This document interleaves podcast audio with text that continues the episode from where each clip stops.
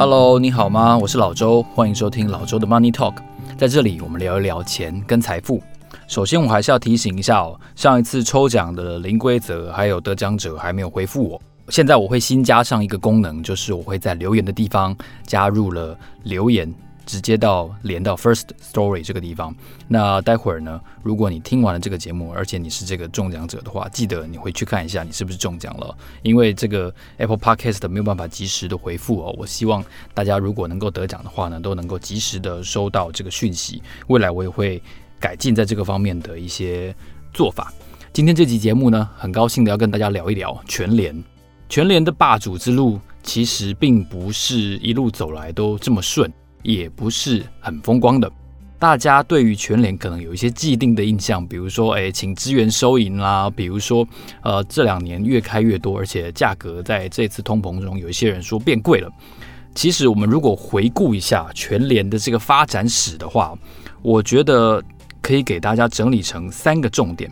首先，第一个重点哦，其实林敏雄林老板呢，他是一个非常精明，然后非常善于金融操作的经营者。所以它在全联的发展上，其实是不断在并购的，而且这个并购在这一次二零二一年十月份的时候宣布把台湾大润发给买下来这件事情，达到了一个新的高峰，因为它终于跨出了超市的这个业态，它正式的切入了量贩这个业态。不断并购的路上，到底林敏雄出手过哪几次呢？我跟大家稍微整理一下。一九九八年的时候，林敏雄正式接手了这个军工叫福利社，哦，简称全联社，那改名叫全联福利中心。林敏雄接手的时候，全联只有六十六家店，哦，那个时候他觉得哦，就是一个通路嘛。那他发现，其实好像怎么做都不太赚钱，甚至可以说这一直在亏钱。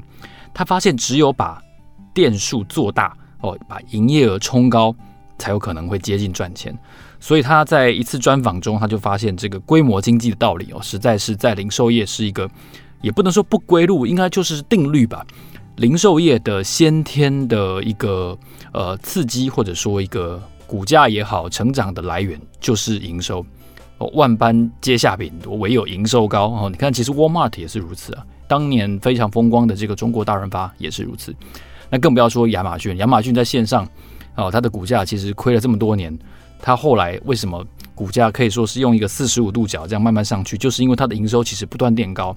那有了规模之后，它推出了呃这个 Amazon Prime 这个这个付费的服务，大家才会更加的吸引它在当中客单价比较高，而且频率比较高的这群客户。那回到全联这个话题呢，林敏雄说他发现了规模经济的道理之后。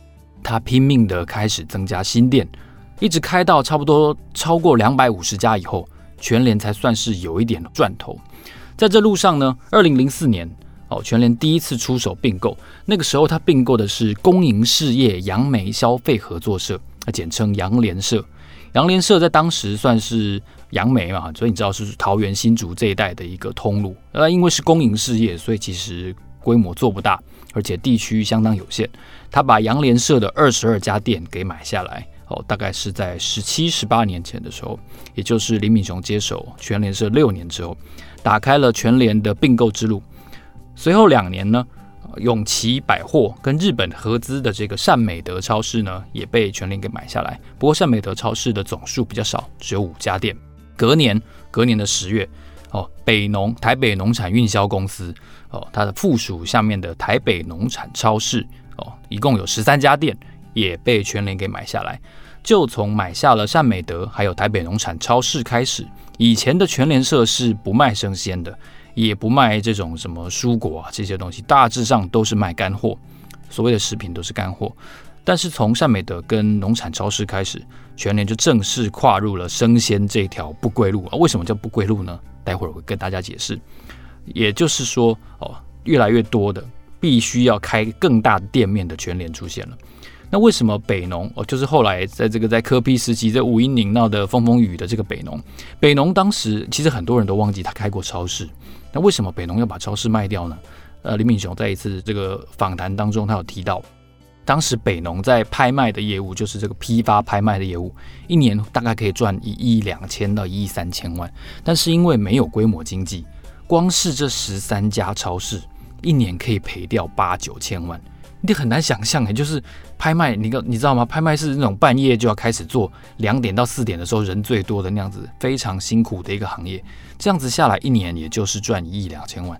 但是十三家超市竟然一年可以赔掉八九千万，你就知道对于北农来说，这个真的是一个非常巨大的包袱哦。所以北农切掉了一个可以说是心腹大患吧。但是全联拿到了一个全新业务的入门的钥匙，就是生鲜的钥匙。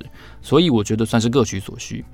那这中间哦，你看零七年十月，然后隔了下一次并购就是二零一四年的七月，诶，为什么隔了这么久啊？那道理很简单嘛，中间有一个金融风暴嘛，而且在这个零八年、零九年的同时，虽然全联没有继续并购，但是他自己开了不少新的店型的分店，加上改装，总数大概也有几十家，所以在这一段七年中间的空白，别以为它是空白哦，其实全联也是不断的在革新他自己的通路。那到了二零一四年七月，他买下了一部分全买生鲜超市的店址，开设了新的二代全联这个店型。然后呢，他又再次的快速开始不断的用并购来扩大他自己的规模。二零一五年的十一月，哦，这次的并购就相当大规模了。全联用新台币四点五亿元买下了味全旗下的松青超市。其实松青超市大概在台湾的经营史大约有二十年左右的时间，我记得他应该是九六到九八年左右哦进入台湾的，但是一直都不是很赚钱。那味全为了集中这个业务版图的考量，把这个零售业给卖掉，其实也是很合理的。那二零一八年的六月呢，全联做了另外一次非常重要的并购，那个时候他把景悦生技旗下的蛋糕烘焙连锁店这个品牌白木屋给买下来。那白木屋当年其实也是景悦从白木屋的创办人手上买下的。大家会问说，全联这是第一次不买零售业，他买别的，好吗？买的是烘焙食品，为什么呢？因为当时其实全联在发展这个烘焙的路上，原料跟这个设备以前都是跟他的合资伙伴板机从日本运来的，那它的价格就非常的高。对于成本来说，全联这样子薄利的零售通路其实是相当不划算的。所以呢，他把白木屋买下来之后，有现成的设备，然后有现成的技术，可以扩大他的烘焙的事业的规模。这一点就是我觉得算是蛮聪明的投资。最近这一次，当然就是全联收购了大润发。那他的大润发的卖方哦哦，霸商欧尚集团，霸商欧尚集团是一个我觉得非常有趣的营业良的重要的极为重要的事业伙伴。这个下次有机会我可以另外做一个单集跟大家分享。那也让润泰集团大赚了一票退场。所以你看，这二十年来，林敏雄从六十六家店，现在做到差不多有一千一百家店，年营收大概有一千八百亿元了。当初是六十六家。二十五年后和二十三年后，变成了一千一百家。那他是在发现了规模经济的道理之后，拼命的开店，加上并购整合的效益呢，把他的全联的规模做到了相当大的一个巅峰。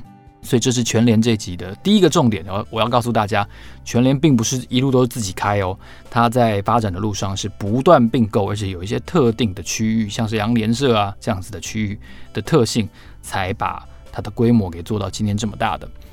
第二个要跟大家分享的全联的重点呢，全联我觉得在特别是最近这几年，在虚实整合方面做了相当大的努力，特别是他把林敏雄的儿子，我记得叫做林鸿斌吧，把林鸿斌放在这个支付这个部门，带亲自带支付这个部门，我觉得有相当大的重要的意义。当初哦，他也是把林鸿斌找去做生鲜，那因为生鲜最难做，所以他让儿子来做。哎，这一点就是说，诶要骂也是骂儿子嘛，别人没话说。我觉得这个安排林敏雄林老板也蛮有意思的哦，因为最困难的都叫儿子来做。当然了，这也有磨练他未来接班能力的意义在内了。那回顾全联的这个虚实整合的过程哦，首先我们必须看到，他零八年的时候做了那个全联的福利卡啊，就是会员卡。今天现在应该已经很少人会带福利卡，大概都是带这个手机哦，刷 APP 去去付钱。那推出了福利卡之后，其实就对他的整个会员啊、点数啊，哦，有一个相当重要的起点的作用。那二零一四年的时候呢，全联开始做线上哦，做这个信用卡支付。为什么呢？其实当时林敏雄在专访中，他有提到，央行的总裁彭淮南在有一次这个联系的时候，亲自拜托林敏雄，他说：“林老板、林总裁，因为全联的生意太好了，而且当时全联在全台湾已经有好几百家店，每个月你们全联都到我们中央银行来换什么？换一块钱。”他说呢，全光是全联一个月要要换回哦，放进中央银行的一块钱。就有好几百万这么多，你可以想象一下，好几百万颗一块钱是堆起来会是一个什么样的光景？这对于中央银行来说是一个，不管是你要压住这个一块钱，你要做出这一块钱生产出来，也是一个蛮大的负担。因为假设全联的生意越来越好，那他每个月要换回去中央银行的一块钱，不就越来越多吗？那好几百万颗很重诶、然后你是这个太旧的要要太旧换新，然后。整个支付的业务上，其实这样子的实体的兑换的负担，或者说交交运的负担是相当大的，所以彭总裁就拜托他说：“我们是不是可以多做一些这种嗯飞飞机这个货币的支付？”然后后来李敏雄就听到了，那也觉得这个这个是一个另类的肯定吧，所以就开始做了这种虚实整合哦，非接触的支付。隔年二零一五年，全联就开始使用了悠游卡跟一卡通。那到了二零一九年呢，有个非常重要的突破，就是说他们推出了 P 叉配，好 P 叉配这个 APP，现在 P 叉配的用户已经达到八百万户了。现在这个名字叫全联支付嘛，哦，那那个时候其实刚推出来的时候，外界对于 P 叉配有相当多的质疑怀疑，原因很简单，因为全联的主力客群应该都是中年人啊。哦，我我我也是中年，但是比我还在更中年一点的，就就是大概呃五十岁，特别是一些婆婆妈妈啦，一些阿姨啦，哈、哦，大婶啦，那这样子的中年人，他们会用 APP 吗？他们会会懂得操作吗？他们愿意把钱放在里面，然后直接逼这个条码来付钱，然后发票不印出来吗？当时其实有相当大量的质疑，但是以我所见，我家附近。我常去的全联大概有一二三，有三家，另外还有两家全联我很少去啊，那个那个距离比较远。那就以我这三家实际的观察，我发现其实他们的员工非常积极的，哦，非常落地的在讨论跟教导使用 APP 这件事情。那在那两年的推广的阶段过了之后，我觉得确实真的是只拿出手机来的人真的变多了。然后，特别是今年，因为他们的极点换购厨具这件事情做得很成功嘛，那你在极点的时候，你很多很容易就是什么贴纸掉了嘛，然后贴到不知道哪里去了，不然就是诶旧的贴纸贴到这一次要换购的东西，这样就不算嘛，就造成很多的麻烦。所以他们在 APP 上又新加入了数位印花，哇塞，太完美了，终于把很多婆婆妈妈心中的这个麻烦给解决了。哦，然后数位印花也可以转赠啊，所以它在虚实整合上，我觉得在会员点数啊、忠诚度上又取得了一个新的进展。特别是除了印花这个可能比较小的面向之外，二零二一年全联一个非常重要的进展就是说，他们取得了电子支付执照。哦，他透过他的子公司，我记得叫全支付吧，就取得了这个电子支付执照。这个执照金管会可以允许你做什么呢？可以付款、储值。转账，哇塞，这个基本上就是一个呃非常日常会用到的一些金融的功能。那根据商周的报道呢，未来这个全支付它取得的电子支付执照，还可以允许使用拿来做买卖外币、买卖基金。哇塞，你能想象你去买那个那个嗯？海底捞的汤汤头，然后鲑鱼头，然后牛肉片，然后豆浆，然后 cheese 鸡蛋，准备做泡菜锅。然后买完结完账，你还可以顺便买一点日币，然后买一点高收益债基金。哇塞，这个不得了诶，因为场景场景场景，我觉得电子支付能不能够成功？呃，腾讯的这个微信支付，或者说呃阿里巴巴的这个支付宝，相当大的一个。成功因素在于它的场景非常的成立，一个是社交性质的金融，另外一个是在呃电商，特别是下单的时候的电商性质的金融。这两个电子支付工具有一个相当大的特点就在这里。那如果说全联现在全台湾有一千一百家店，加上二零二二年它会完成交割台湾大润发，它有相当大的集客量。因为我们对比便利超商，可能我们造访超商买东西，要，在全家、在统一超的频率更高。可是你不要忘了，你不可能在超商买很多东西，因为终究它的价格比较贵，而且它的品项比较少。那你在造访全联的时候，一定是比较容易大包小包走出来。那这个时候，这种加价购的这个威力就会慢慢显现出来。现在谈这个场景的想象，可能还有点早。不过我们可以拭目以待，他如何把这个电子支付整合进去他的皮茶配这件事情。那别忘了哦，他在推另外一个送货，就是小时达这个服务，他跟 Uber Eats 合作嘛哈。现在全联的电商会员线上购的部分，大概是有据说超过有一百万户。那小时达能够对它的呃分店起到什么样的作用呢？我们从一个点可以来观察，就是现在全联准备要开那种。专门服务小时达、专门服务线上买的这种分店，这件事情如果能够打开一个局面的话，我觉得对全联实验一些新的形态的营业方式，可能会有很大的意义。全联的第二个重点就是虚实整合，那第三个重点呢，比较隐晦哦，但是我觉得对于全联在台湾的产业地位，乃至于刚才我提到的这个电子支付的执照，为什么全联可以率先达阵？有一些辅助的作用，什么呢？就是全联的存在，全联卖生鲜这件事情，对于我们的中央政府，对于我们的地方政府，有非常大的政策意义，卖了非常大的面子给中央政府跟地方政府。这个林老板就有一次就说了，就是在今年的时候，因为年终不是升级三级警戒吗？那不是各行各业，特别是实体农民。都很萧条吗？那农委会主委陈吉仲一通电话就说，种植鲜花的花农哦，真的已经快要撑不下去了，没有人买鲜花。全联是不是可以帮一个忙？全联二话不说，就在全台湾的店面开始卖鲜花。就光是这一点，你就知道，其实它能够去化哦，这个去化生鲜、去化农产库存这一千一百家店的战略意义，对于政府来说是非常重要的。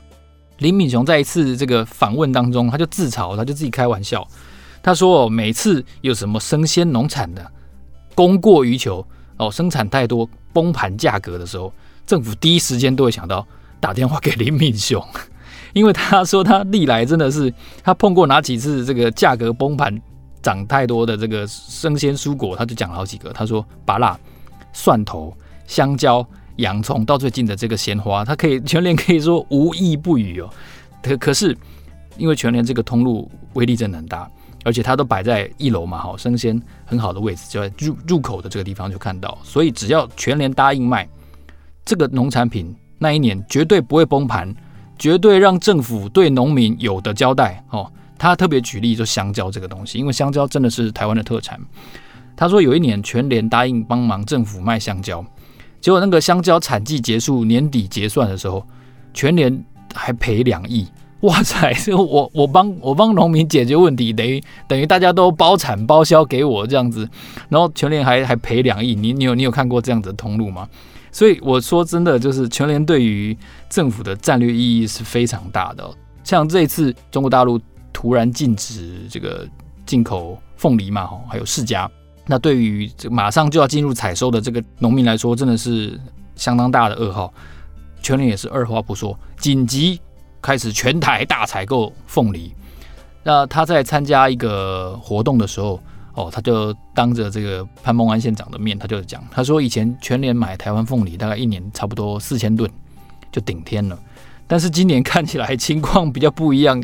他说全联今年二零二一年大概要买一万吨的凤梨才能够消化。全台湾的这个产量，所以你看，凤梨、把辣、香蕉、蒜头、洋葱、花卉啊，那些鱼我都还没有讲进去哦。那些鱼，这个这个鱼可能比较没有过量生产的问题，但是这种生鲜蔬果真的是全联帮了政府相当大的忙。那你说，这个对于他未来的经营是不是有一个很大的助力呢？你看全台湾哪一个地方政府不是农民非常重要？对不对？所以全联的存在真的是对于地方政府来说相当大的一个帮忙。那他不计毛利，就是只要政府开口，一定帮忙卖这些事情，真的是要怎么评价呢？只能说就干不心没有。但 是李敏雄毕竟经营的出色也已经好几十年了，它的元力建设，然后华泰银行，然后乃至于全联，我觉得终究全联这个帝国，它必须要碰到一个接班的考验。很多人在猜测哦，就是全联到底会不会上市这件事情，会不会 IPO？我没有记错的话，当初徐崇仁先生还在的时候，他曾经喊出过一个口号，就是假设二零一七年能够达到一千家分店的话。他们就会启动 IPO 计划。哦，作为一个财经记者，这件事情我是有印象的。不过这几年来，我都没有再听到这句话。不管是已经过了二零一七年也好，不管是他们的店数早已超过了一千家也好，全联都似乎淡忘，或者说是刻意不提 IPO 这件事情。对于 IPO，我认为，呃，金融业出身的林老板似乎是比较。不缺钱，所以我个人的猜测，他们应该不会上市。为什么呢？你想想看，他曾经说过一句话：为什么家乐福亏钱他会怕？因为家乐福有上市。那他说他没有上市，所以小股东拿他没办法。那这句话，我个人觉得对于判断他未来不会上市是一个相当大的一个作用。那他如果退休，林老板退休。不管是他的儿子接班，或者是专业经理人接班，我们首先就要考虑到一件事情：原来还在赔钱的农产品，还在赔钱的烘焙，还会继续做吗？还会继续赔钱卖吗？地方政府有难哦，农民需要帮忙的时候开口，全联未来还会像今天这样子无止境、无条件的帮忙吗？不知道，这里留下一个问号哦。未来大家如果碰到这个局面的时候，我觉得大家可以。思考一下，如果是你，你会怎么做？我猜测就不见得了，因为因为林老板今天有这个有这个壮志，但是我相信接班人也许有别的考量，也不一定。那第二个未来全联，我相信不能回避的挑战呢，应该是 ESG 的问题。那 ESG 其实是拆分成三个细项嘛，哈，environmental、social 啊，还有 governance。首先，它在 governance 这个治理的部分呢，以前它曾经出现过一些争议。我记得看过社会新闻说，呃，全联的员工工时比较长，然后呢，还有人说爆料的时候说，他在这个期末大盘点的时候说，好像公司不让他算薪水哦，算到很晚。这样子劳工争议，其实我相信未来全联应该是会需要极力去避免的，因为其实全联的员工。他相信是蛮蛮辛苦的，因为生意这么好，真的是我觉得要顾及呃这个结账啊，然后补货啊、库存清点这方面，其实他碰到的挑战应该是蛮高的。他在维持一个低毛利的路线的时候，他有没有可能对于员工做出更多的承诺，或者说让利哦，让员工能够得到更好的福利啊，相对的减少负担，这件事情可能他会。持续的接受到挑战。那另外一个当然还有一个就是环保团体曾经说，这个全脸哦，它塑胶的使用量实在太大了，一次性的塑胶。但说实话，我觉得这个真的有点非战之罪，因为它卖那么多的生鲜，那那么多的生鲜，它一定会产生像保鲜膜啊，哦，像是下面那个保利龙盒啊，这些都是我个人觉得蛮难避免的，所以。